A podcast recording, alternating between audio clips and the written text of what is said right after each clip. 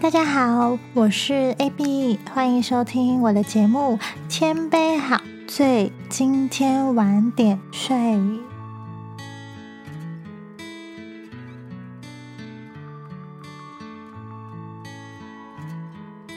我每次只要喝醉的隔天呢，都会很早起床，通常都是酒醒人就醒了。然后第一件事情呢，就先去量体重。那就是我这礼拜最轻的时候，但是只要一喝水，体重就会回来了。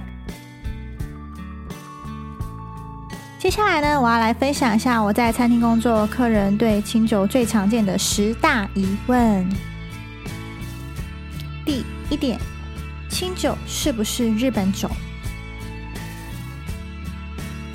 清酒是最具有代表性的日本酒，也就是说，日本酒包含了清酒。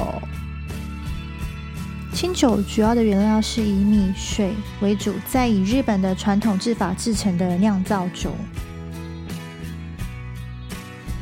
第二点，清酒的酒精浓度是多少？为什么会比较容易醉、比较容易上头呢？酒的酒精浓度介于十四到二十二度左右不等。那为什么会容易感觉到很容易就喝醉呢？是因为有可能清酒喝起来甜甜的，然后果香味蛮重的，加上有一些清酒会有一些些微的气泡感，就是喝起来会很舒服，不会让人家联想到它原来酒精浓度这么的高。那自然而然呢，就会越喝越顺口，越喝越多杯，喝得越来越快，就会很容易进入到一种腾云驾雾的感觉。这时候呢，我们可以喝些些水来缓解一下下，喝多少酒就要喝多少水，这样隔天比较不会头痛哦。第三点，清酒的保存期限是多久？那要怎么保存呢？以葡萄酒来说的话，主要是看年份，不会有期限的困扰，主要是看消费者自己选择自己品饮的时间都可以。就像我们有时候喜欢找我们自己出生那一个年份的葡萄酒来喝来收藏，这样的话是没有问题的。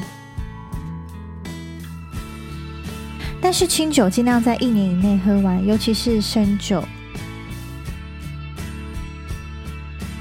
越接近出厂日期喝的生酒，喝起来表现会比较更新鲜、更活泼一些些。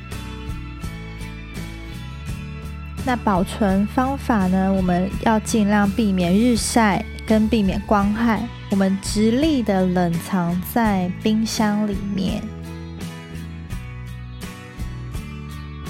那为什么要直立的冷藏？是因为直立的话，酒的空气面接触会比较少一点点，会比较保有酒厂想要给我们消费者体验的口感。那清酒开瓶之后呢，尽量在五天以内喝完。如果没有喝完的话，也没关系，不要浪费，我们可以拿来做酒蒸蛤蜊，或者是鸡汤，也可以拿去泡澡。但是我还没有用酒泡过澡，因为我都会喝完。下次可以来试试看，再跟你们分享哦。第四点，干口或是新口，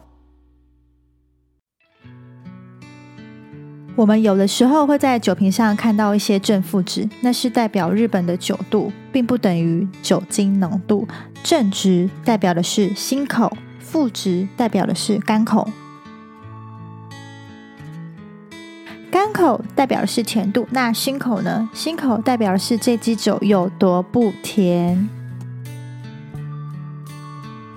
那酒标上通常这种正负值都会有数字，数值越大的时候，代表它可能越辛口或是越干口。那你们会不会以为负五十七度的酒会很甜，甜到爆，然后跟 A B 一样甜的那一种呢？我之前有喝过一款负五十七的清酒，那喝起来就有点像是那种德国的甜白酒那种口感，差不多类似那种甜度而已，其实也蛮好喝的。那其实干心口往往都是比较主观一点点的，可能同一支酒，你喝跟你朋友喝那种。